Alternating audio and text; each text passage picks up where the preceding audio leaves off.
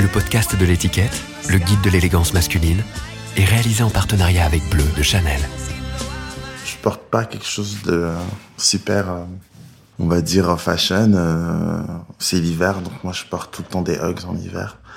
Parce que j'aime bien être confortable quand j'ai froid. Et j'ai un jogging délavé, un ensemble, t-shirt. Vraiment un truc hyper confort. On est en confinement, je croise personne. Et j'ai quand même mis un, petit- blouson quand même, parce que c'est ce que j'aime bien faire en hiver. C'est que je me cache derrière mes blousons et mon blouson, c'est un petit blouson fourrure tr- tricolore, fausse fourrure. Vu qu'on vit dans un monde où il faut respecter les animaux. Je m'appelle Kid Smile et euh, je fais de la musique, entre autres. Euh, J'adore les vêtements.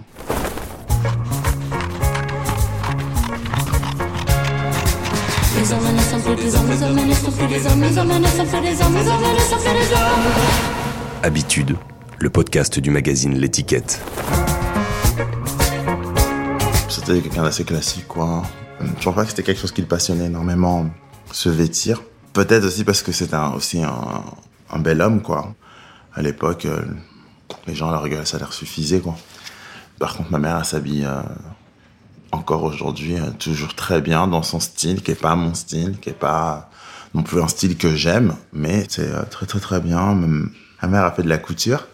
Du coup, elle se faisait ses propres euh, vêtements qu'elle constituait elle-même et qu'elle faisait en fonction de patron, parce que c'était aussi une façon aussi bah, d'avoir l'air chic et de porter ce que tu voulais à ta taille à moindre prix. Et vraiment, surtout, ouais, moi je me rappelle surtout aussi en grandissant que les vêtements c'était compliqué parce qu'on était, euh, avait un tout petit budget quoi. On faisait aussi partie d'un réseau où on n'était pas beaucoup de familles immigrées, mais les gens se passaient beaucoup les vêtements. Donc on récupérait aussi pas mal de choses d'autres personnes et du coup euh, ça permettait un peu comme ça euh, d'avoir euh, des choses euh, qui coûtent pas cher. On avait une tenue pour la rentrée, on avait quelques tenues qui nous étaient achetées à la rentrée, je pense un peu comme tous les enfants. Mais après, c'était pas une maison dans laquelle on pouvait faire des caprices en disant je veux ce truc, etc. et. Moi, j'ai très vite pris conscience que je n'ai pas d'une famille où il y avait de l'argent. J'ai un frère, on est à 13 mois. On a 13 mois d'écart et notre mère nous habillait toujours pareil. C'était très énervant. Je pense que ce qui m'énervait beaucoup dedans, c'était que je pouvais pas être dissocié de, de mon frère et qu'on était comme ça un peu à cause du vêtement, considéré comme euh, un ensemble à chaque fois. Quoi. Après, en même temps, elle a fait ce qu'elle pouvait euh, et ce qu'elle aimait hein, avec ses enfants, comme les gens font, je pense, en général, quand il s'agit de les habiller. Mais voilà, comme mon premier rapport euh, de ce que je me rappelle du vêtement. Je me rappelle, il y avait une boutique qui s'appelait Sympa, qui existe toujours. Il y en a une, je passe souvent devant parce que quand je vais au marché Saint-Pierre, euh, il y a un Sympa. Ce qui était peut-être là où on était un peu plus, je pense, décisionnaire sur des choses en dehors de- du budget, c'était, il y avait des coupes, des couleurs, des choses, mais bon, ça passait toujours. euh, la vie finale, c'était notre, notre mère, donc euh, si elle aimait pas, on, on pouvait pas la voir, quoi.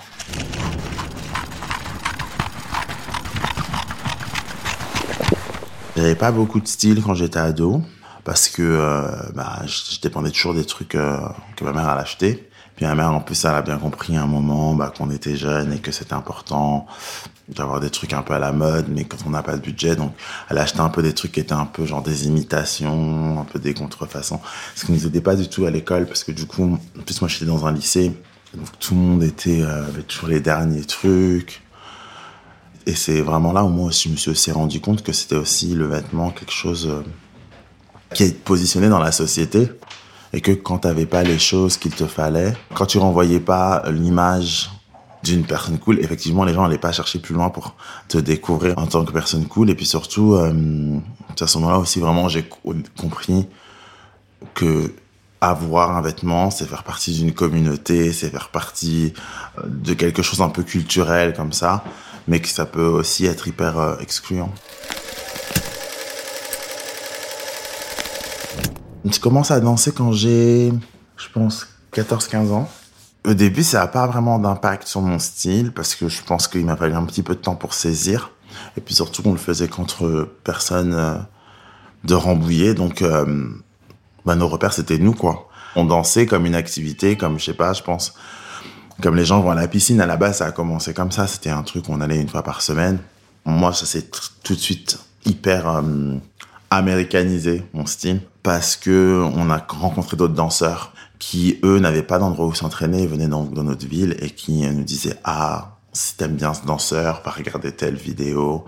Et quand tu commences à devenir un peu fan d'un danseur, tu veux un peu t'habiller comme lui, tu t'intéresses un peu aux marques qu'il porte et tout. Et quand moi j'ai commencé, une- par exemple une marque qui, je crois, n'existe plus, mais qui était genre hyper populaire dans, chez les danseurs, bizarrement chez les danseurs hip-hop, et aussi chez les skaters, c'était tribal. Et il fallait avoir tout tribal, quoi. Tout ce que tu peux avoir tribal.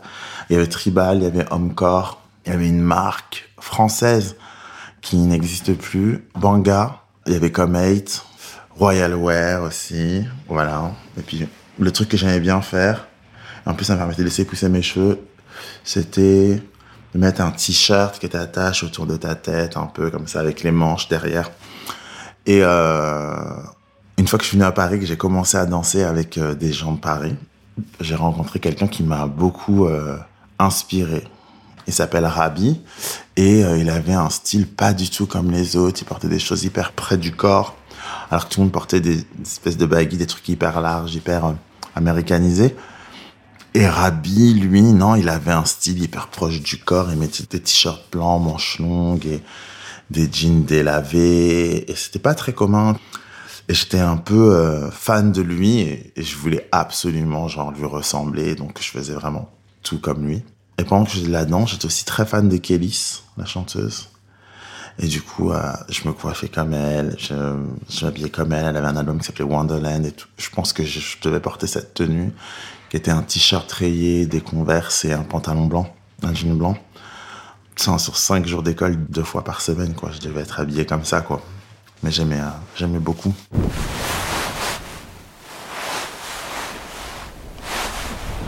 Moi, je faisais un style de danse qui s'appelle le locking. Et c'est un style et un dress code vestimentaire qui est hyper marqué. Et quand on est dans une communauté de danseurs, il faut que immédiatement, quand tu arrives dans cette communauté, par ton style, on puisse identifier à peu près quel genre de danse tu fais. Les breakers, ils sont toujours un peu dans des tenues euh, hyper pratiques. Ils ont des bonnets ou des fois, tu vois, sur le dessus, ils ont mis cette matière qu'il y a sur les, les, les espèces de cabas parce qu'ils tournent sur la tête, ça les aide à tourner. Donc, tu, tu, tu repères avec ça. Ils ont des protections un peu genillères, coudières. Mais moi, je faisais du locking et c'est une danse qui est euh, à l'origine pas de la culture hip-hop, mais euh, qui vient de l'époque de Soul Train et des années disco, qui se danse sur de la funk. Du coup, le signe reconnaissable, c'était les rayures. Et il y avait un groupe qui s'appelait The Lockers, qui sont les inventeurs du locking. Ils mettaient des choses un peu des gavroches, un peu pantalon pas de def, pantalon euh, taille haute avec bretelles, toujours avec des rayures. En vrai, quand on le décrit, qui est pas vraiment euh, ce qu'on s'imagine de la culture hip-hop. Mais du coup, moi, c'était un peu ça, mon style. J'aimais bien avoir une grande gavroche. Il y avait quelqu'un qui les faisait sur mesure, parce qu'en plus, on voulait pas être juste une gavroche genre normale. Il fallait, qu'elle ait une dimension. Plus elle était grande, plus c'était le, but à obtenir.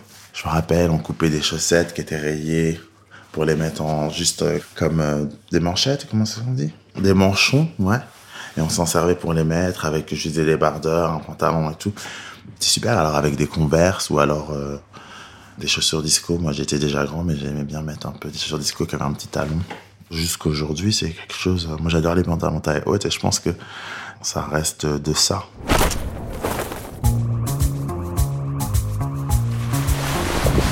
J'ai commencé à sortir euh, justement pendant mes années euh, fac. On était sur Paris pour aller danser.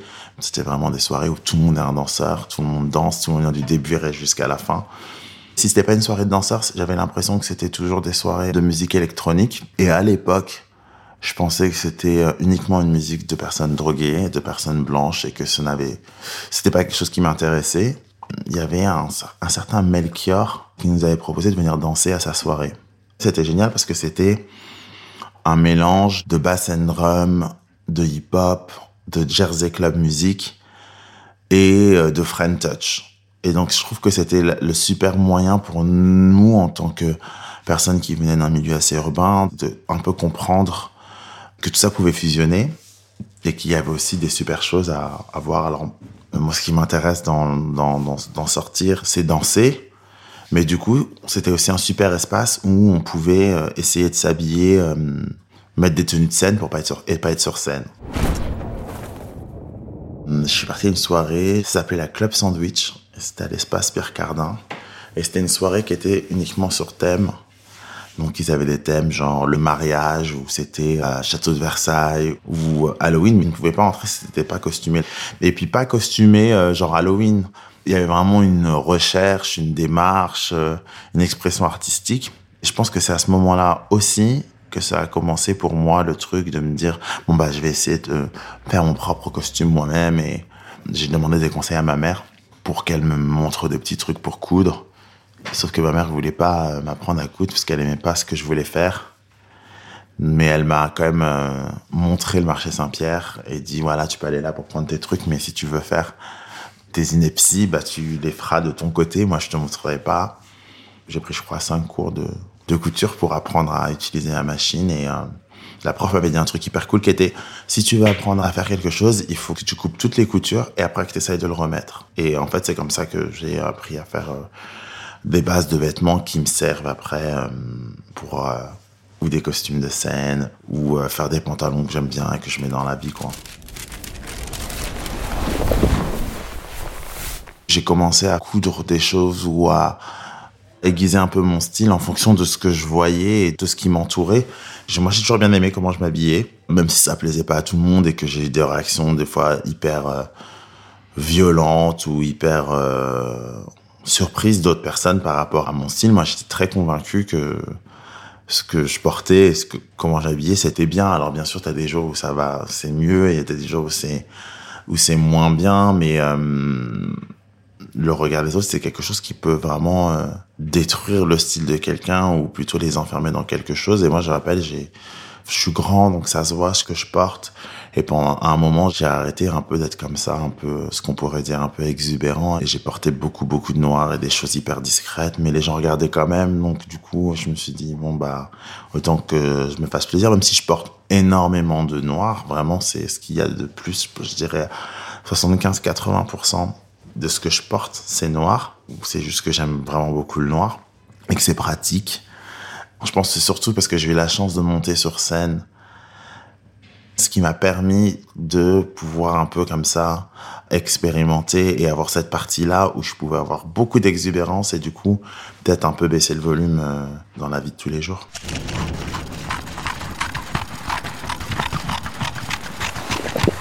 Je voulais ma mère absolument qu'elle resserre mes joggings. Elle voulait tellement pas le faire que je le faisais à la graffe. Après, j'ai délavé euh, tout ce que je pouvais. Et la première fois, je me rappelle d'avoir que j'ai délavé euh, mon jean, toujours pour essayer de copier Rabi. J'avais pas compris le process de, de délavage. Alors, je l'ai délavé, j'ai mis de l'eau de javel et puis je l'ai mis comme ça.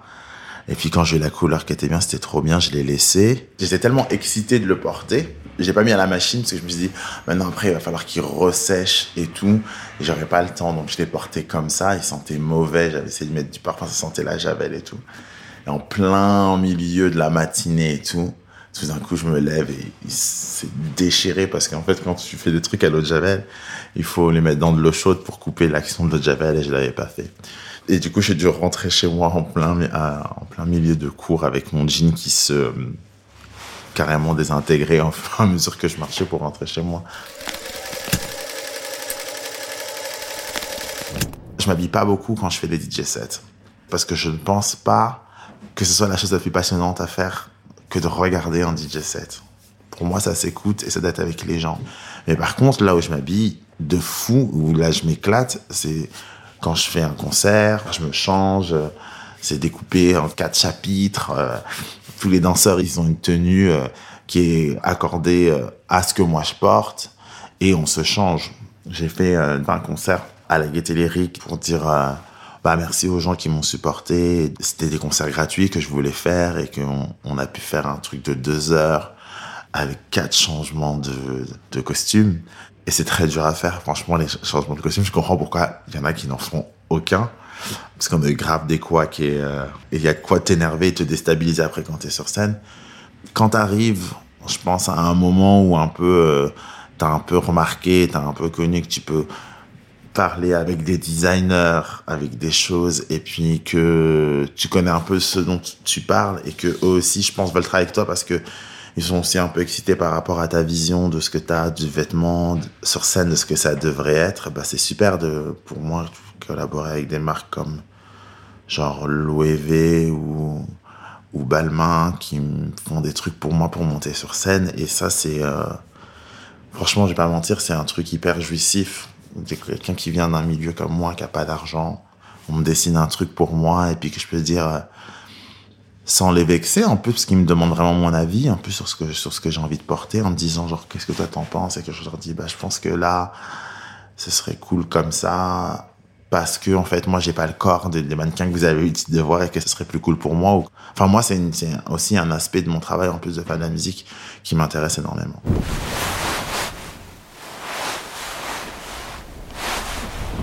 en général mon style c'est quelque chose où j'aime bien des éléments euh, classiques mélangés avec des éléments sportswear, mélangés avec des éléments de femmes, des différences de matière. Ça peut être un pantalon vinyle avec euh, un top, avec euh, des plumes d'autruche par exemple. C'est ce, genre de choses. hein. J'aime bien les choses qui sont un petit peu futuristiques, mélangées aussi avec des choses un peu plus vintage. J'aime toutes les couleurs.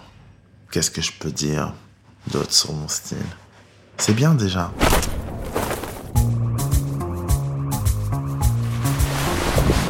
Alors moi j'habille pour moi, pour me sentir bien. euh, j'ai la chance de faire un métier dans lequel il n'y a pas de gens au-dessus de moi, c'est moi qui suis décisionnaire de tout.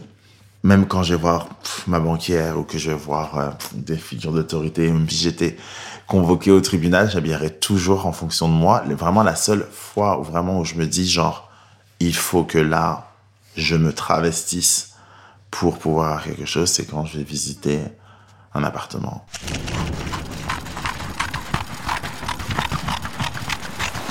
Quand tu portes un vêtement, il raconte quelque chose de toi, il raconte quelque chose par rapport à l'histoire de ce vêtement, par rapport à ta propre histoire. Par exemple, quand je suis parti à l'Élysée et qu'on m'a crucifié pour y être allé et pour avoir ramené euh, ma communauté à l'Élysée, j'avais choisi de porter un t-shirt qui euh, ressentait le repos sur moi parce qu'il y avait une possibilité d'être récupéré euh, par euh, la politique d'Emmanuel Macron et que moi, ce que je souhaitais surtout faire, c'était emmener des gens qui n'ont pas l'opportunité d'être vus dans ces espaces-là, mais je voulais pas que ma personne soit associée à sa politique. Je voulais bien être associé à l'événement, je ne voulais pas être associé à la politique, ni même à la personne. Et du coup, il fallait que je puisse reprendre comme ça le contrôle narratif de ce qui était dit. Ce qui reste en vrai, ce sont des images, et ce qui reste, ce sont des photos. Et il fallait que, s'il y avait une image de moi qui restait à cet événement, que ma voix et que ce que je voulais dire et que mon désaccord avec tout ce qui se passait soit toujours visible. D'où le choix d'un t-shirt avec des mentions, une mention que je déteste répéter, que tout le monde me demande de répéter à chaque fois, comme si les gens ne savaient pas lire. Et je pense que c'était aussi un moyen euh, hyper euh, drastique, on va dire, de ne pas tomber dans une espèce de récupération.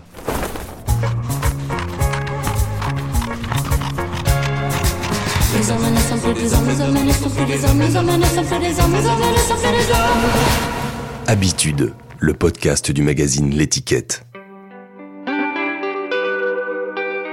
Non, je sais pas, je trouve que t'as un bon style, un style parisien, t'as un, petit jean euh, 501. Je sais pas si c'est- pas des chaussures Adidas. C'est chaussures que moi, je, mets, je n'ai jamais mis ces chaussures. Je suis pas fan d'Adidas en termes de basket. Je trouve que c'est pas très confortable. Mais j'aime bien ton pull. Vert. Et la petite chaîne, le petit, le petit, euh, petite chaîne en or, euh, petit t-shirt blanc. euh, très classique.